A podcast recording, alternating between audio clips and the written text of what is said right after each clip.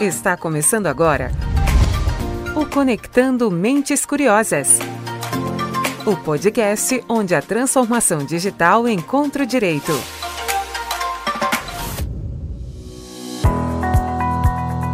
No ar, mais um Conectando Mentes Curiosas, o seu podcast sobre tecnologia, inovação e direito. Eu sou Silvia Curada, sua host deste programa, e vamos seguir com as nossas tendências de 2022. Hoje a gente fala sobre proteção de dados. E eu estou aqui na mesa com três dos nossos especialistas desse tema. O nosso primeiro convidado é internacional. Ele é focado em privacidade e proteção de dados. Ele fica lá na Europa estudando um pouquinho dos desafios do direito em relação à tecnologia e está aqui para falar sobre essas tendências desse ano. Seja muito bem-vindo de volta, Rafael Gama. Obrigado, Silvia. É um prazer novamente estar aqui com você, né, nesse podcast aí bem bacana. A gente pode estar compartilhando aí um pouquinho do, do que a gente conhece, do que a gente sabe, poder uh, também participar aí junto com toda a comunidade digital né, no, nessa, nessa troca de informações. A nossa segunda convidada é uma especialista em direito administrativo, apaixonada pelas ciências jurídicas e entusiasta da tecnologia aplicada ao direito. Essa mistura de conhecimentos resultou em uma profissional focada na proteção de dados, com certificado DPO da Exim e especialista em contencioso. Seja muito bem-vinda de volta a esse programa, Samara Jaqueline de Souza. Olá, Silvia, olá a todos. Muito obrigada pelo convite. É um prazer sempre participar com vocês aqui de temas tão relevantes e trazer é, um conteúdo, espero contribuir com um conteúdo rico para a gente avançar na área. Muito obrigada. E a nossa terceira mente curiosa de hoje é uma apaixonada também pela tecnologia e pelo direito. Ela é a nossa DPO, certificada da Exim e membro da Associação Nacional dos Advogados do Direito Digital. Ela ainda arruma um tempinho para ser articulista do portal encarregado.org. Seja muito bem-vinda ao podcast Mariana Spite. Olá, Silvia, tudo bem? Tudo bem, pessoal? Um prazer estar debutando né, aqui no Mentes Curiosas. Espero poder contribuir né, aqui para a discussão e que a gente possa trazer um pouquinho né, do que a gente estuda tanto e agregar conhecimento a todos que estão ouvindo. Então, bom ter vocês aqui nessa mesa. Mariana, obrigada pela estreia. E para começar essa nossa conversa, o que, que vocês olham hoje para como tendência quando a gente fala de proteção de dados? Bom, Silvia, a gente tem aqui um, é, pouquinho, a gente falou já, essa, esse ponto foi interessante, que a gente já participou também, já é, internamente no, uh, de um grupo de estudos também, com relação a esse ponto, é, dessas tendências, né? Inclusive, eu tive, tive a oportunidade também de falar no, uh, para o, o Isto é Dinheiro também um pouco sobre uh, como que está a LGPD, vamos dizer assim, desse ponto, né? É, bom, a gente tem aqui alguns, acho que o, cenário atual aí é, vai rondar um pouco sobre a NPD, né? A NPD ela vai começar aí suas, as suas atividades fiscalizatórias propriamente, né? A partir de, de janeiro aí, né? considerando aí o planejamento estratégico e de fiscalização que ela já já divulgou. Né? Então, acho que a gente tem bastante coisa para falar aí de, de ANPD, né? qual, qual seria o start aí dessa fiscalização, que a gente, o que a gente entende que, que quem seriam os primeiros players a serem fiscalizados, o grupo uh, de, de, de, empresas, né? o segmento econômico, né? vamos dizer assim, falar um pouquinho também aí com relação a essas parcerias que a NPD vem, proteção ao consumidor, né, Ministério Público, enfim, aí mais recente aí com, com o TSE por conta das, uh, das eleições aí que vão chegar, né, nesse ano. Acho que um outro ponto também interessante a gente falar é a questão da, da, da autorregulação também, né, e essa elevação aí do direito à produção de dados ao status de, de, de direito constitucional, né, de direito fundamental. Então, Uh, acho que é um pouquinho sobre, sobre isso que a gente tem para colocar. Não sei se, a Samara e a Mari querem colocar mais algum ponto interessante aí com relação a essa, esse nosso bate-papo de hoje, mas na minha visão a gente tem esse, esse, esses itens aí um pouco mais sensíveis, né? Vamos dizer assim. Exatamente, Rafael. É, eu acho que, além desses pontos que você colocou, né? Além não, complementando né, esses pontos que você colocou, é, a, a, falta de regulamentação de alguns temas, né? E agora chegando é, essa movimentação, digamos, é, pós-projeto é, de adequação, né? Onde a gente começa a converter ali o, o projeto em programa, a gente já se incomoda muito mais com pontos que ainda são é, não são regulamentados. A legislação ainda tem muitas lacunas. Eu acho que para esse próximo ano é, o mercado vai, vai necessitar muito é, de uma atuação mais proativa da NPD para tentar suprir essas lacunas na legislação, né? Acredito que seja uma demanda muito latente já é, sendo evidenciada, né? Porque no projeto a gente a gente segue ali com possíveis interpretações, só que na hora que a gente passa dele, a gente já começa a sentir falta desse plus, da robustez do nosso, pro, do nosso programa, né? Então, como que a gente vai fazer daqui para frente, né? Então, a gente tem é, uma necessidade latente nessa área. O único outro ponto que eu acho interessante a gente trazer também é com relação ao DPO, né, puxando um pouco a sardinha aqui para o nosso lado, por conta da consulta pública, né, para pequenas e médias empresas. Esse é um assunto que tem trazido muitas dúvidas, né, a lei hoje, até hoje, 21 de 12 de 2021, exige que todas as empresas que tratem dados pessoais tenham DPO. E foi aberta uma consulta pública pela NPD para verificar a situação de pequenas e médias empresas. Né? Se essas regras serão mantidas, se terão novas diretrizes. Então, isso foi feito entre os meses de agosto, setembro e outubro. A NPD recebeu milhões de sugestões né? e procura-se uma estrutura, a gente pode chamar de razoável. Olha, ou número de funcionários, ou tipo de segmento. Então, tem muitas sugestões que estão sendo avaliadas. Até agora, a gente não tem nenhuma notícia da NPD, mas o pessoal procura encaixar né, um pouco melhor. Olha, vamos ter um critério, né? Quais empresas precisam de GPO? Todas precisam, por conta de custo, né? Por conta de enfim, acúmulo de funções, quando você nomeia um DPO, você tem eh, N modificações dentro da empresa quando ele é interno, então acho que é um assunto interessante também, né? Por hora a gente ainda não tem nenhuma novidade, mas provavelmente no começo do ano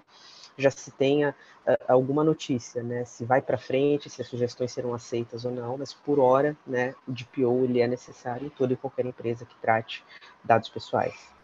Bom, então para começar, para dar continuidade nesse nosso assunto, é uma pergunta que todo o mercado está esperando, que é sobre essa questão da, da atuação da NPD. Tem como a gente ter uma ideia de quais vão ser os primeiros setores a sofrerem com essa fiscalização ou a, a onde a, NPD vai fiscalizar primeiro? É, Silvia, uh, com relação a esse ponto, é interessante mesmo, porque, assim, na verdade, a, a gente vive de achismos nesse momento, né? A gente não tem certeza de nada, é uma, é uma, é uma caixinha de surpresa, né, vamos dizer assim, mas uh, acredito que uh, essa fiscalização, a gente tem, precisa dividir aqui essa fiscalização, de repente, sobre três prismas. O primeiro, com relação a uma fiscalização de ofício, né, da NPD, então, quando parte diretamente dela, exclusivamente dela. Uma, uma, um segundo prisma aqui com relação a ao recebimento de algumas denúncias ou recebimento de, de, alguma, de alguma informação oriunda desses termos de cooperação, né? E o terceiro prisma diretamente aí do titular, né? Uh, a partir de uma denúncia aí uh, diretamente do titular. Bom, em relação à questão de ofício, NPD, acredito que ela venha buscar provavelmente uh, primeiras big techs, né? E aí eu vou colocar três aqui nesse primeiro, nesse primeiro lugar. Né? As Big Techs, por conta do volume de dados uh, uh, uh, tratados, né? e, e, também com relação a essa, essa problemática que a gente já vê aí com relação ao compartilhamento, a sessão, vamos dizer assim, seja onerosa ou não, desses dados entre controladores. Né? Então, Uh, a gente percebe muito essa, essa modelo de negócio de algumas big techs aí, como a venda de, de, de, base de dados uh, já tratados, né? uma, uma base de dados já pronta, já perfiliada com relação a determinados segmentos, né? como inclusive a gente até colocou isso no, no podcast, né? então a, as big techs eu acho que estão aí em, primeiro, em primeiro lugar, né, junto com elas os bancos, também por conta dessa regulação que já é oriunda, normal do banco, né, do, por parte aí do, do, do, Banco Central. Então, a gente tem aí um volume de dados também tratados pelos bancos, né, uh, e também, junto com, com esses dois aí, as, as questões voltadas à saúde, né, que também é um setor extremamente regulado, né, a ANS já, já exerce uma regulação pesada sobre operadoras de plano de saúde, sobre entidades hospitalares, clínicas, laboratórios, enfim, seja pelo também o volume de dados né, é, tratados e também pela, pela característica desse dado, né, de ser um dado de saúde. Então, acredito que venha, venha ter uma fiscalização também é, nesse dentro desse segmento econômico. Então, fica, fica aí as minhas, as minhas opiniões aí com relação a banco, né, instituições financeiras, de uma forma geral, ah, a área da saúde e as big techs, né, as empresas de, de tecnologia.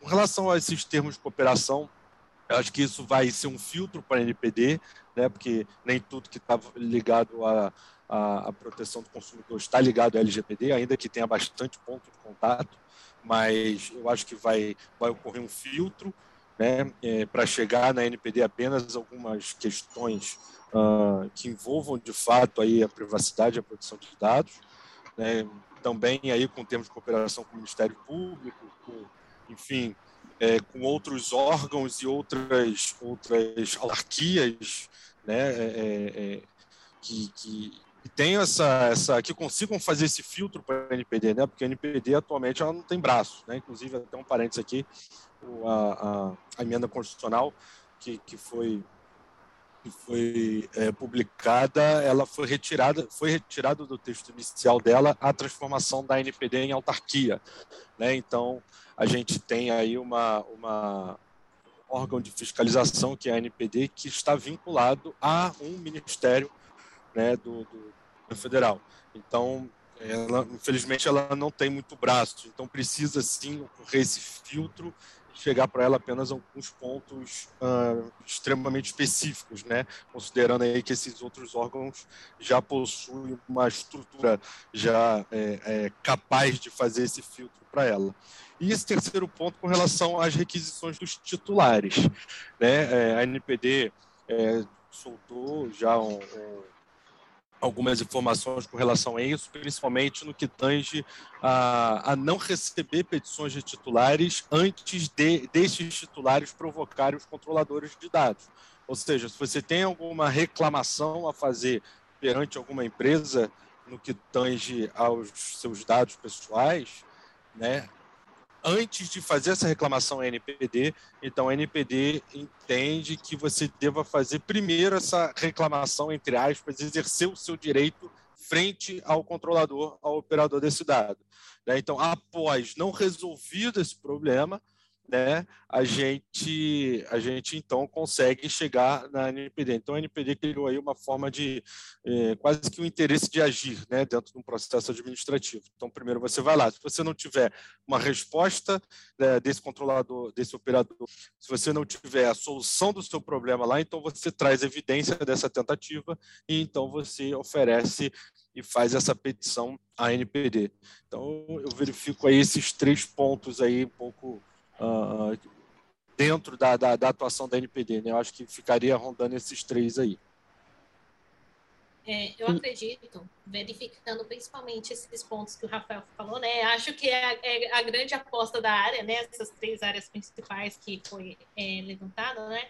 Só que assim, a gente tem que considerar também que é, um outro ponto que assim é a limitação de estrutura da ANPD, que no momento a gente já sabe que ela não tem é, braços suficientes, como bem dito pelo Rafael, para já começar de ofício as fiscalizações e determinar ali uma regra é, é, base, ah, vamos verificar todas as big techs, por exemplo. Então, acredito que isso vai impulsionar que ela direcione principalmente as fiscalizações para empresas que estão é, passando, por exemplo, por situações de possíveis é, incidentes de segurança da informação. Então, acredito que hoje esses incidentes que chegam na mídia que ficam mais ou menos, né? Quem que cuida, quem que não cuida. Acredito que já vai ter uma atuação muito mais presente da NPD para acompanhar desde o início, é, independente se ah, só foi um incidente que não houve vazamento de dados pessoais ou, ou independente. A NPD, surgindo esses casos, acredito que tenha muito mais força já para começar sua, sua atuação por eles, né? Porque é, é indícios, né? Temos fumaça, então vamos ver se de fato há fogo ali. Então, acredito que esse seja um outro ponto de atuação da NPD. E falando também do que o Rafa mencionou dos titulares, né, dessa colocação da própria NPD antes você passe pelo controlador, você exerça seu direito, depois chega na NPD, na minha opinião, eu acho muito prático, muito útil, porque senão a gente teria uma segunda via de um reclame aqui. Né? A ideia da lei é justamente a possibilidade de você exercer os seus direitos. Então, ali você tem o artigo 18, você tem ali o rol, fica muito claro. Você exerce né, com o agente de tratamento. Caso você não consiga, você chega na NPD. É um meio também de você filtrar, né, da gente conhecer quais empresas que realmente estão dando essa possibilidade do exercício do direito, que estão trabalhando corretamente nessa adequação à LGPD, né, que estão uh, em prol de, de evitar, como a Samara colocou agora, incidente e qualquer tipo de violação. Caso isso não resolva, aí sim você parte para a NPD, você teria uma segunda instância, né, vamos colocar assim você não vira um braço do Reclame Aqui. Você entraria direto no LPD, faria reclamação e você poderia ter solucionado o seu problema antes. Né? E a gente diz problema de uma forma genérica, porque às vezes você precisa de uma mera correção de dado, de um mero acesso ao dado. Então, eu acho uh, inteligente até essa estrutura, onde você primeiro exerce o seu direito, depois você passa para um órgão, né? e fica mais fácil, inclusive, uh, para abrir esse cenário, para enxergar, como a Samara falou. A gente tem segmentos específicos, Big Techs, eu entendo que, da experiência que eu tenho até agora, os digitais e financeiras e operadoras de cartão de crédito vão começar a sofrer realmente com isso, da experiência prática de recebimento de requisições, os clientes que mais recebiam, pelo menos, eram de operadoras né, de crédito, de cartão de crédito, porque você recebe muito e-mail marketing, você recebe muita propaganda, então tinha muita requisição nesse sentido, e hospitais, pelos motivos óbvios, né, por conta de dados sensíveis, mas para poder construir esse cenário de como evitar essas violações, né? Então você vai realmente pegar as empresas ali que têm teoricamente mais vazamentos acontecendo, né? mais incidentes, como a Samara colocou, você vai por segmento, né? olha, onde eu tenho muito dado sensível, área da saúde, onde eu tenho muita Uh, muita uh, maximização de dados, né? Se é que a gente pode usar o inverso aqui da minimização, quando você vai receber um cartão de crédito, o banco, quando ele te pede um milhão de informações, né, para você poder fazer uma simples operação, eu acho que vai partir muito daí. E esse contexto de organização ajuda, né, tanto para você conseguir atender os titulares quando necessário e para fortalecer, né, o que deixa de ser um projeto, como a Samara colocou, e passa a ser ali a governança, porque os projetos eles acabam para nós que fazemos a consultoria, que acompanhamos o projeto, né, para os clientes o projeto ele, a manutenção continua, LGPD é cíclica.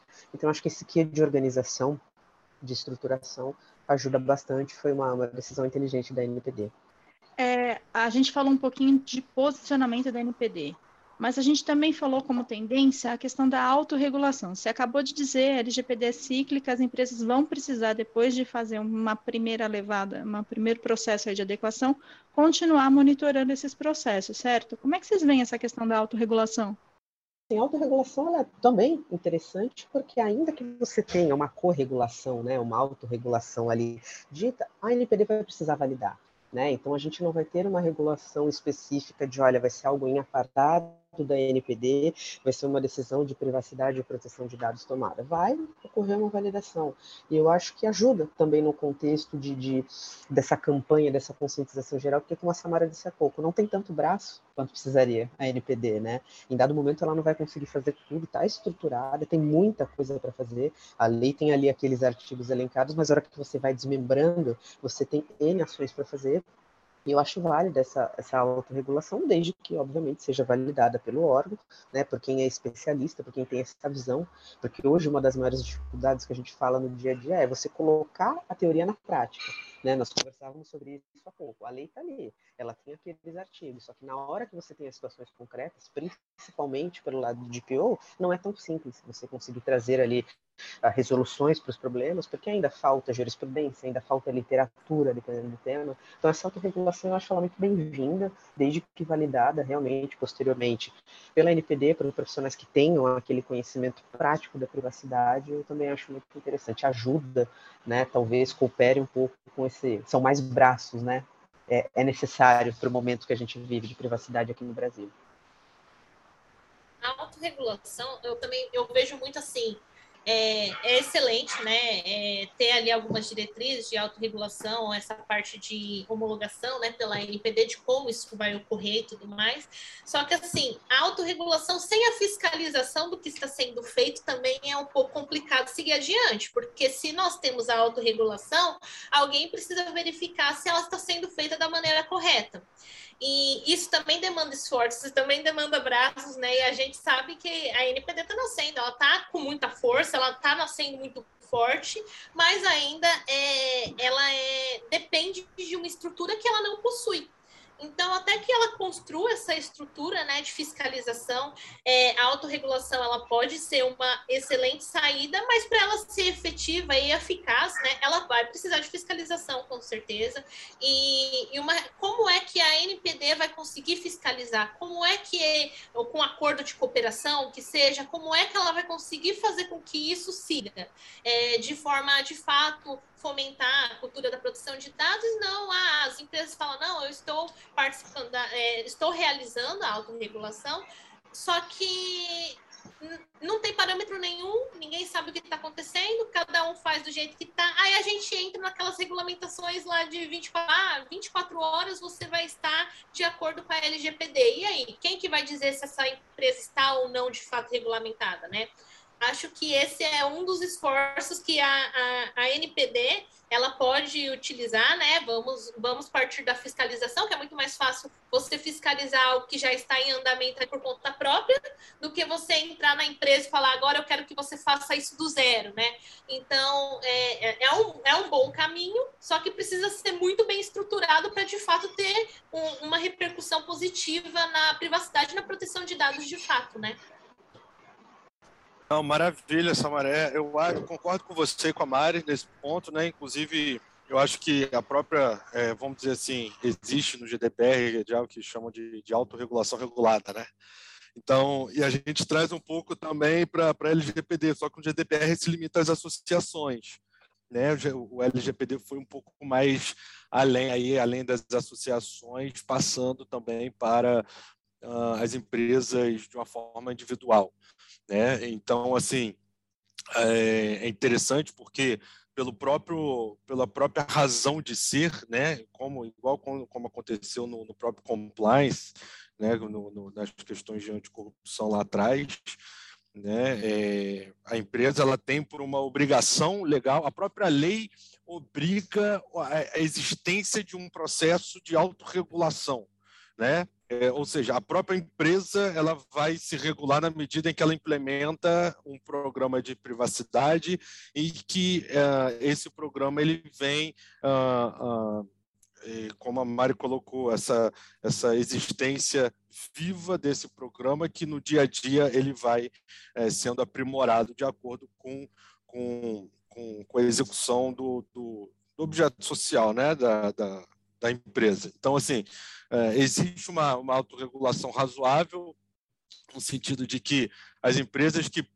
precisam ter isso em mente, isso vai muito da conscientização também, né? Então eu preciso ter uma regulação própria minha, né? Como que como que eu como que eu resolva as questões é, relacionadas aí à privacidade de uma forma geral, né? Agora por outro lado também eu entendo que tem uma facilitação, né? Como como a Samara colocou, da, por parte da NPD, porque na medida em que eu, eu, eu passo às empresas uma necessidade uh, de se autorregular, eu, eu fico apenas uh, sentado, vamos dizer assim, comendo pipoca, tomando Guaraná e falando, ah, então vem cá, empresa, você se autorregulou, porque a própria LGPD, ela determina, né, no, no artigo 50, parágrafo 3 que essas regras de, de, boas práticas de governança, elas devem ser publicadas, né? E então a, a, a NPD ela pode reconhecer essas regras e publicar, né, enfim, periodicamente. Ou seja, a NPD vai ficar olhando e falar, não, você fez legal, bacana, melhora isso aqui, melhora aquilo ali, enfim. Eu, na minha visão, eu acho que a NPD ela também vai ter uma, uma, uma, uma linha muito, muito mais de, de uma corregulação. Vamos dizer assim, a regulação ela vai partir dos dois, né? seja da autorregulação uma, vamos dizer assim, uma autorregulação mitigada. É o, é o próprio nome, é autorregulação regulada, como fala no GDPR. Eu faço o meu trabalho, né, porque eu preciso fazer o meu trabalho aqui do, dentro do, da minha empresa, né, e eu te mostro o que eu estou fazendo. Né? Você consegue otimizar tempo, consegue otimizar capital humano dentro de uma, de uma fiscalização nesse sentido. Outro ponto importante que eu acho que a gente trata aqui é a questão, vocês estavam falando da ciência de dados, né? A, a tecnologia avança, a ciência de dados avança, e com isso surgem novas questões éticas de regulação de, desse dado, né? Como que eu uso, como é que eu manipulo, como é que a gente faz. Como a tecnologia pode se adequar a toda essa necessidade de regulação? É, né? Como é que a gente lida com isso, com essa questão ética? É, nem tudo, ciência de dados, é, nem tudo você precisa de todas as informações que você tem em um banco de dados. Então, é, é, é a hora de preparar ali o que de fato você precisa para o seu modelo dar certo, né? Eu preciso de, por exemplo, é, reconhecer de fato ah, a Samara que mora no endereço tal faz esse tipo. Porque assim, a gente entra muito no perfilamento da pessoa, né? A perfilização. Então, é, a Samara que mora naquele endereço utiliza o transporte público ou utiliza o Uber. Precisa de fato saber que a Samara faz isso? Ou será que simplesmente mulheres entre 20 e 30 anos de idade utilizam o Uber nessa região com maior frequência? Então, é hora de você começar a minimizar o tratamento de dados ali e anonimizar o máximo possível. Então, ao invés de você perfilizar, você fazer a perfilização daquela pessoa, é, o, o, melhor ponto é você partir do geral. Cadastra grupos, verifica comportamento ali é, em um contexto geral. Não, não é necessário que você saiba de fato todos os hábitos de consumo da Samara, mas ali daquela região que ela mora, por exemplo, qual é o hábito de consumo daquela, daquela sociedade? Então, é aí que entra a ética. É, eu posso, mas nem tudo convém ser feito. Então, por que, que a gente não pensa mais na privacidade ali do indivíduo, coloca esses modelos em treinamento, coloca essas coisas de forma mais é, anonimizada? Ah, talvez eu não tenha resultados tão efetivos com a Samara, mas eu atendo a boa parte do público a qual a Samara pertence ali, a categoria dela, sexo feminino, entre 20 e 30 anos, costuma ter uma tendência ali de gostos. Então, ao invés de sempre almejar o, o perfeito, porque a gente não faz o, o feito bem feito de forma que isso satisfaça uma necessidade, por exemplo, do mercado, que a ciência de dados não seja tão invasiva, que a gente consiga unir ali a tecnologia com a privacidade de forma que a gente tenha resultados satisfatórios é, garantindo o tratamento com ética, né? Aí vem o Data Science Ethics, aí vem o que os Estados Unidos defende com tanta força, né? Porque lá nos Estados Unidos eles não têm uma lei de regulamentação de privacidade, proteção de dados robusta. Eles têm ali a lei da Califórnia, mas o restante aí vai ficar cada um à mercê do, da, das possibilidades que cada empresa resolve arriscar? Não, vamos verificar aqui data science ethics, vamos colocar a ética como a base no tratamento de dados dentro da ciência de dados, porque a partir do momento em que a gente passa a expor as pessoas, a partir do momento em que a gente começa a obter resultados que acaba denegrindo a imagem alheia, esse resultado de fato é bom para a sociedade? O que, que é que eu estou avançando com a minha tecnologia? Ah, eu posso pode ser rentável, mas socialmente ela é uma tecnologia que traz muito mais prejuízo ao indivíduo do que benefícios. Então, é, é analisar ali o contexto geral, é não olhar só os fins monetários, mas verificar a transformação social que essa tecnologia é capaz de trazer, né? É, com certeza. E também a gente pode fazer um link com a, a privacidade até como direito fundamental, né? Porque a ética está englobada nisso. Então, na minha opinião, eu sempre achei que a LGPD fosse, para mim, ela é uma lei, é, ela tem muito mais a ver com direitos fundamentais do, do que com tecnologia e processos, né? Porque o foco é a privacidade da pessoa física, a privacidade do titular. E precisa de um equilíbrio, né, entre, olha, o titular consegue exercer os direitos dele, não tem a privacidade dele, né, enfim, atacada, ela fica preservada e as empresas, as organizações, por outro lado, conseguem, enfim, realizar suas ações, fazer o tratamento de dados, enfim, sem interferência em lucro em qualquer outra coisa, mas a gente precisa de um equilíbrio, né, e a ética é essencial. O limite é dentro da lei. A gente não pode nem muito ao céu, que é aquela briga eterna né, entre o consentimento, né, que beneficia, que empodera o titular, e o legítimo interesse, que tem sido bandeira para as empresas para tudo e qualquer coisa. Não.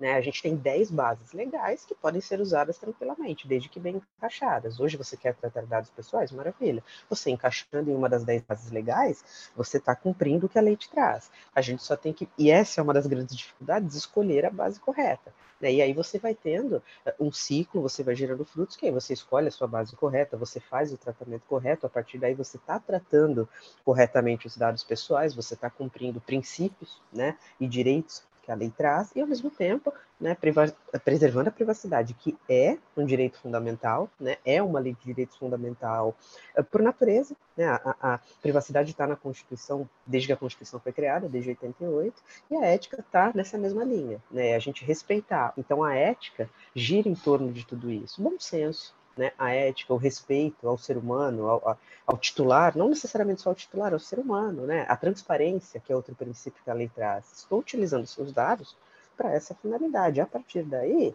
a gente avisa, a gente fala que não só é o que a lei pede, né, é uma obrigação legal, mas é bom senso, né?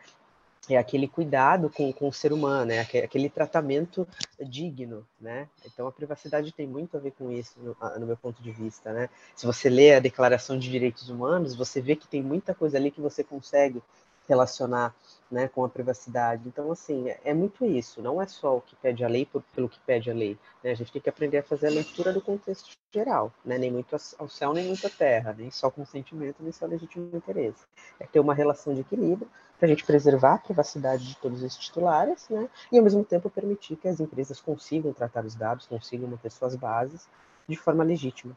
Existe algum ponto da LGPD que vocês acreditam que a que a NPD vai precisar se posicionar, alguma inconsistência, alguma contradição com relação ao que está escrito na lei? Silvia, esse ponto é extremamente, extremamente delicado. Né? Uh, e por quê que, que, eu, que, eu, que eu entendo isso? Vamos lá. A LGPD previu que quando houver tratamento de dados pessoais de criança né? A única base legal que eu posso utilizar para tratar esses dados é o consentimento do responsável legal.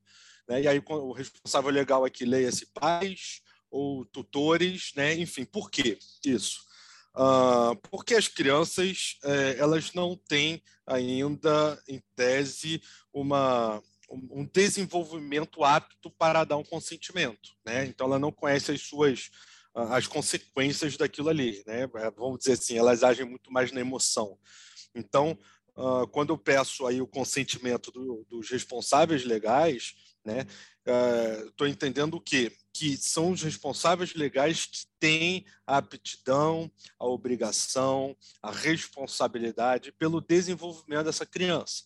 Né? Então, quando o pai ou um tutor ele dá um consentimento para que determinado controlador trate os dados pessoais dessa criança, ele está ah, autorizando que aqueles dados pessoais sejam tratados uh, e que existe a possibilidade né, de que uh, o, o, resultado desse tratamento né, possa interferir na criança de uma forma direta. Né? O que, que é isso?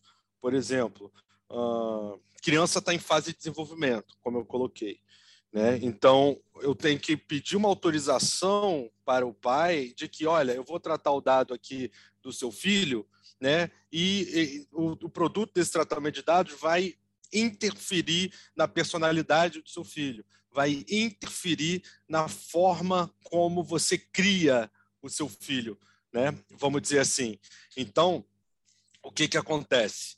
Uh, o, LGPD ele trouxe e falou: ó, por conta disso precisa de consentimento. Eu não posso tratar dado de criança utilizando outra base legal que não seja o consentimento. Mas aí a gente tem um problema grave aqui, né? E aí é, vou dar um exemplo aqui de um desse problema. Quando a gente é, vai contratar uma pessoa, quando uma empresa vai contratar uma pessoa, muitas vezes essa empresa, no momento da contratação, né, no momento da elaboração desse contrato de trabalho, ela está sujeita a normas né, que a gente consegue extrair de vários atos normativos. Então, nós temos normas oriundas da lei, normas oriundas de acordo coletivo, de convenção coletiva. Né? Então, uh, por vezes, uh, após a negociação entre os sindicatos, a gente encontra uma convenção coletiva. E nessa convenção coletiva, a gente tem uma, algumas obrigações impostas a determinado grupo de empresas, né? aquelas empresas representadas pelo sindicato dela, patronal. Então, vamos, vamos lá. Por exemplo, no momento da negociação da convenção coletiva, está previsto que as empresas devem fornecer planos de saúde para os colaboradores e seus dependentes. Maravilha. Então, no momento da contratação, o colaborador, ou melhor, o quase colaborador, ele vai precisar fornecer dados dos seus dependentes. Havendo dependente criança, ele vai precisar fornecer esses dados. E aí, esse é o ponto. Quando ele fornece esses dados, foi contratado, maravilha. Só que se a LGPD fala para mim que eu, empresa, preciso do consentimento do pai para receber esses dados, né? Porque uma das formas de tratamento é a recepção, é a coleta desses dados. Então, se a LGPD fala que eu preciso uh, do consentimento para tratar esses dados, né, ela está querendo dizer o quê? Que no momento que o colaborador for fazer, é, fizer o contrato de trabalho, ele vai ter que é, é, ele vai ter que dar o consentimento, ou seja, o controlador ele vai ter que propiciar um ambiente adequado para que esse consentimento seja válido, ou seja, o colaborador vai dar um consentimento para que a empresa trate os dados uh, do seu filho menor, né, o seu filho criança, perdão. Maravilha. E aqui é o ponto por quê? Porque se a empresa precisa desses dados para cumprir uma convenção coletiva, um acordo coletivo, é, não existe a possibilidade do colaborador não entregar esses dados. Ou seja, não existe a possibilidade do colaborador não é, é fornecer esses dados. Ou seja, não existe a possibilidade da empresa não coletar esses dados do colaborador. Né? Até porque, se ela não coletar, o que, que vai acontecer? Ah, vai sofrer a ação lá na Justiça do Trabalho por conta do descumprimento do, da convenção coletiva. Perfeito. Só que, se eu coleto o consentimento desse colaborador que tem uh, um filho menor, um filho criança, uma filha, um filho uh, criança, né? Eu vou ter um problema na, na, na qualidade desse consentimento. Por quê? Porque o consentimento, para ele, um dos critérios para ele ser válido é que ele tem que ser livre.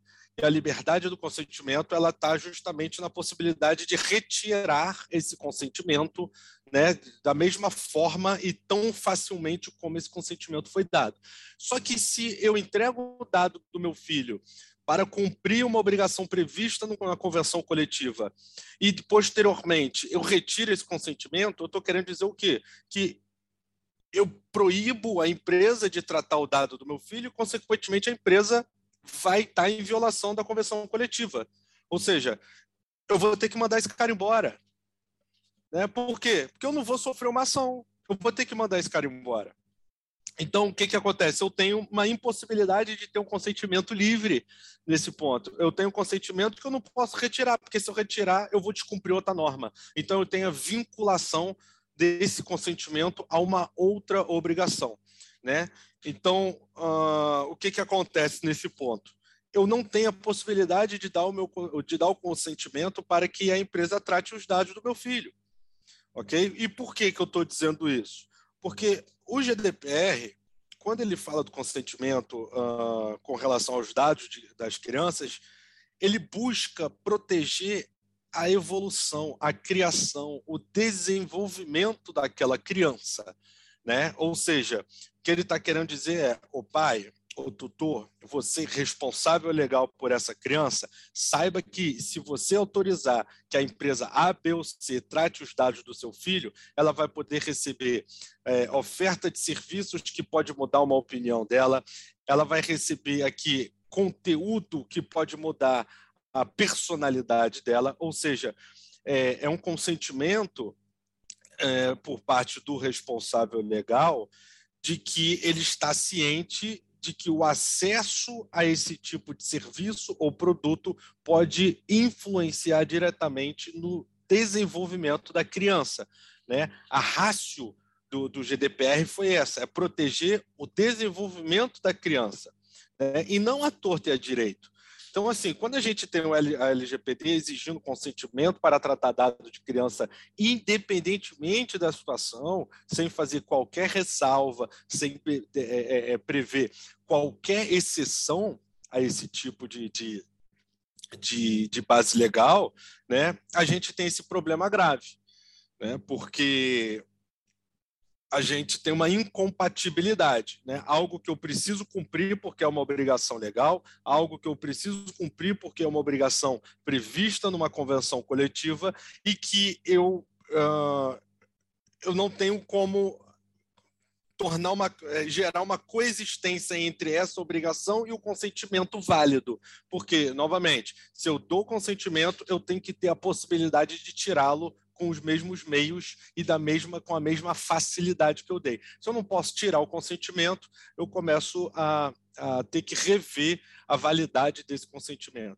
Então, o Silva, esse é um ponto de que eu entendo que uh, esse é um exemplo de que a LGPD de que, perdão, de que a NPD vai precisar se manifestar com relação a isso, né? Por quê? Porque é sim competência, vamos dizer assim, não vou dizer. Aí, aí o pessoal que está me ouvindo não considere aqui o fato de eu falar competência é, daquela forma bem técnica, né? Não vou falar atribuição, aptidão, não vou entrar nessa, nessa seara, mas é sim previsto na, é, na LGPD de que compete aí né, a, a ANPD fazer a interpretação né, da LGPD.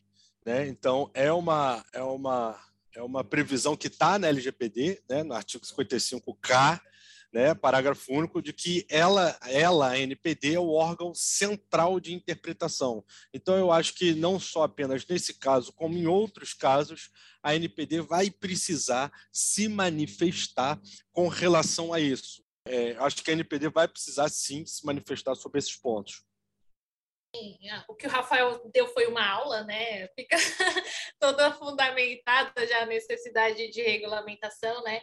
Mas eu acho que no dia a dia a gente também encontra algumas barreiras para é, tratamento de dados também dos adolescentes, né? Porque assim é, a gente tem ali limitações, né, é, com relação à capacidade, né, do, do, do adolescente de assumir responsabilidades na vida adulta, então ele tem ali a restrição, ou ele é totalmente incapaz, ou ele é relativamente incapaz, mas enfim, é, como que a gente baseia, por exemplo, o tratamento de dados pessoais de um, de um adolescente? Não tem capacidade civil para dar um consentimento, por exemplo?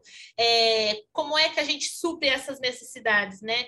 Então, eu acho que tem lacunas que no dia a dia é, pode não se configurar um, um, problema tão grave quanto o que o Rafael apontou, né, sobre o consentimento e é, é, sobre o tratamento de crianças, é a única hipótese, né, em que esse tratamento possa ocorrer. Mas é, aí vem conflito entre normas e tudo mais. Mas assim, existem pequenos pontos que é difícil você limitar a capacidade ali de aplicação de determinado dispositivo, é, legal como por exemplo o, o, adolescente, né? A gente tem as bases legais, não é limitada ao consentimento apenas do tratamento, pelo artigo 14, né? É, apenas é, é, tratar dados visando seu melhor interesse, mas aí a gente tem diversas é, restrições, né, ocasionadas pelo ECA, pelo Código Civil, onde até que ponto esse adolescente, por exemplo, pode é, ter seus dados tratados, em que ponto ele pode decidir sobre sua determinação autoinformativa, É, e aí também vem outro ponto que eu acho muito importante, que é o legítimo interesse. É, o legítimo interesse ele hoje é utilizado como um coringa, uma, uma, um cheque em branco, né? Onde ah, é, a empresa tem dificuldade para enquadrar, vai no legítimo interesse. Só que até que ponto o seu legítimo interesse ele é ele é o suficiente para fundamentar um tratamento de dados, né? Acredito que tenha diversas é, dificuldades no dia a dia para a implementação da LGPD, para a aplicação ali, que vai ter que ser suprida pela NPD. Imagina, eu tenho um prédio, ok, que usa biometria, em que essa biometria fica armazenada num HD, né, num computador que não tem contato com a rede do prédio, com absoluto, não tem acesso à internet, não tem nada. Ele só tem aquele HD. Será que é razoável eu exigir né, que, esse, que dentro desse fluxo eu adote medidas de segurança, como, por exemplo, a Apple adota porque ela faz um reconhecimento facial, porque se a gente for pela literalidade, eu tenho tratamento de dados sensíveis, eu tenho tratamento de dados biométricos em escalas infinitamente diferentes, né, e com, e com é, riscos infinitamente distintos. Então, será que a NPD vai agir de uma forma a exigir, é, é, por exemplo, uma criptografia? Caramba, eu vou criptografar um HD que fica num prédio de três andares em que não tem acesso externo algum. Será que é razoável eu, eu exigir um tipo desse de medida de, de, de, de segurança da informação? Né? Eu acho que a, a NPD vai ter que entrar, sim, nesse dentro dessa, dessa seara, no sentido de, de fazer algumas, algumas análises de razoabilidade né, da prática propriamente, porque uh, não, não, não, vejo, não vejo razão de ser isso. E só mais um ponto, só mais um parênteses, a questão das fotos. Eu fico vendo uh, muitas pessoas, muitos especialistas, algumas empresas também, considerando todas as fotos como dado biométrico, como dado sensível. Né? E, assim, a gente sabe que, em razão da influência da, da, da GDPR sobre a LGPD, né, a, gente, a gente consegue perceber que a foto ela vai ser um dado biométrico quando ela for submetida a um procedimento, a um processo automatizado. Então, eu tenho a foto armazenada do colaborador numa portaria de um prédio gigante, em que o acesso dele é através de reconhecimento facial. Ok, eu tenho a foto dele, ele vai, ter, vai lá tirar a foto dele no momento, vai ficar de frente para a câmera naquele momento, e aí a inteligência artificial vai linkar aqueles pontos. Ok, mas agora, imagina eu tenho uma, um sistema de um colaborador só para ter a ficha cadastral com a foto do cara que não é submetido a qualquer tipo de tratamento automatizado. Isso não é considerado pelo GDPR como dado biométrico e dado sensível, mas a, a LGPD também não fez essa ressalva. Então, imagina, eu tenho um fluxo em que eu só entrego uma foto com cadastro e aquilo eu tenho que considerar como um dado sensível né, a foto da pessoa simplesmente porque é uma foto, sem ela ser submetida a um processo automatizado em que pode gerar uma discriminação, em que pode gerar algum tipo. Essa é a razão do dado do dado pessoal sensível, a razão de ser considerado um dado biométrico. Então fica também aqui, Silvio, essa ressalva com relação a essa questão aí da fotografia. Na verdade, tudo depende de uma análise crítica, né, de uma análise detalhada, Silvia. O ponto é de como você interpreta, né? O fato da gente não ter uh, jurisprudência, da gente não ter ainda diretrizes, enfim, acaba abrindo lacunas. O lado do DPO, que é um lado que eu estudo a fundo, é um ponto. O artigo 41 ele tem ali quatro incisos. Se você for considerar as atividades do DPO e na vida real, isso vai muito além. Né? Então a gente tem que começar a definir papéis e responsabilidades né? A parte de medidas de segurança, a mesma coisa. Olha, o tratamento é X. A lei pede que você tome medidas técnicas e administrativas. Quais? Isso vai depender do tipo de tratamento, isso vai depender do porte, do budget da empresa. Então, nem sempre a gente consegue ser literal. Há coisas que realmente a gente consegue, a gente precisa, mas tudo hoje depende do contexto. A gente, quando é de pio atuante, você né, pega aquela trilha de ah, processos, pessoas, tecnologia, não é só isso. Né? Se fosse só a nossa função, o que consta ali no artigo 41, a vida seria muito mais fácil. A gente sabe que o trabalho vai muito mais além. E isso vai desde o momento onde você define, né, quem faz o relatório X, quem implementa a ferramenta Y, quais as ferramentas. Se você não tem o dinheiro para implementar o que a lei solicitou, como fazer, né? Desde esse primeiro assunto que foi tratado do, das crianças e do consentimento, né, passando pelas medidas de segurança de, olha, quais eu sou obrigada, né, porque a lei te obriga a colocar medidas de segurança, ela não menciona quais. Né, as atividades do DPO, a mesma coisa, olha, o DPO precisa fazer o X, precisa fazer o Y, isso a gente vai acabar descobrindo não só na prática, né, mas também com diretrizes da NPD. Pontos de vista, a gente tem milhões, né, enquanto você não tem uma diretriz específica, a gente acaba não conseguindo, às vezes o que é certo para mim não é certo para você, não é certo para Samara, para o Rafa. Base legal é uma das maiores discussões que tem em relação à LGPD. Olha, eu acho que é consentimento, ele acha que é execução de contrato, outros acham que é legítimo interesse.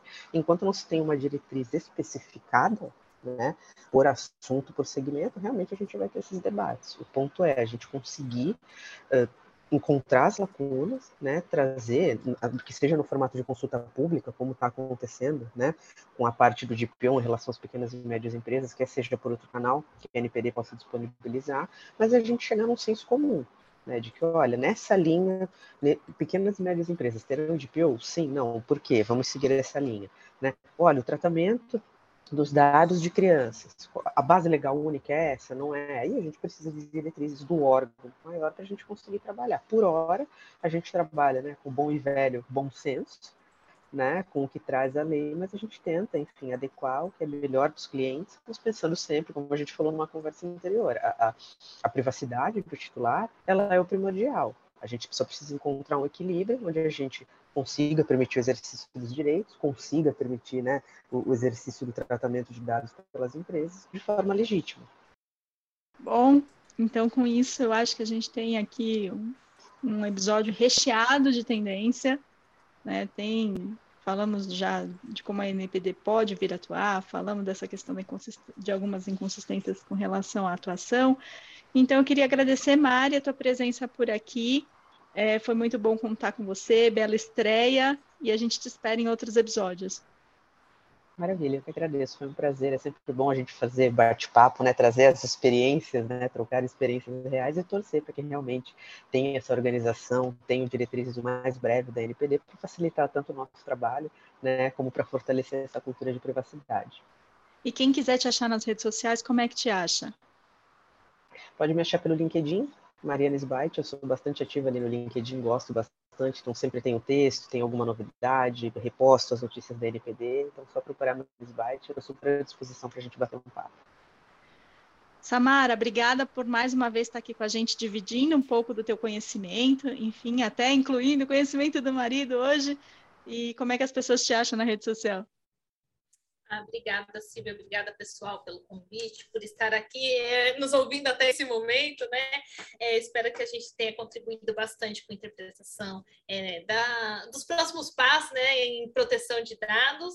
E eu estou disponível no LinkedIn, é Samara Jaqueline de Souza com Z. Fiquem à vontade para me procurar por lá. Estou sempre ativa na rede também. Rafa, muito bom te ouvir também. É, fala aí também um pouquinho das suas redes sociais, como é que as pessoas te acham para trocar uma ideia e te esperem aos próximos episódios. Beleza, Silvia. Obrigado mais uma vez pela oportunidade. Sempre um prazer estar, estar dividindo um pouco uh, nosso, o meu achismo, né? Vamos dizer assim, é algumas questões que a gente acaba uh, vendo aí no, no dia a dia, né? Algumas, algumas dificuldades para variar. Eu sempre com senso crítico das coisas, né? mas eu acho que isso é importante para o direito de uma forma geral. Né? A gente está sempre aí criticando com fundamento. Uh, se quiserem me achar lá no LinkedIn, também Rafael Gama da Costa Soares vai aparecer lá, um rapazinho lá de terno, de lado, naquela fotinha como todo mundo tira, né? Então, Rafael Gama da Costa Soares pode me achar lá, ou então uh, o domínio do LinkedIn barra Rafael G. Costa Soares também, você consegue me achar. Tá bom? Obrigado, Silvia, pela oportunidade mais uma vez. Então, antes de terminar, aquele recadinho especial. Se você gostou desse conteúdo, vai lá, ativa o sininho lá no Spotify para você receber em primeira mão os episódios que a gente publica por lá. A gente também está publicando alguns episódios que a gente grava presencialmente no nosso YouTube. Então vai lá, também ativa o sininho para não perder nenhum dos conteúdos se você quiser ver a carinha da gente por lá. É, aproveita e segue o arroba PG Advogados também no LinkedIn, no Instagram e no Facebook para não perder nenhum no dos nossos conteúdos. E eu deixo um agradecimento super especial para quem ficou até aqui. Vou me despedindo e encontro vocês no próximo episódio do Conectando Mentes Curiosas. Até lá!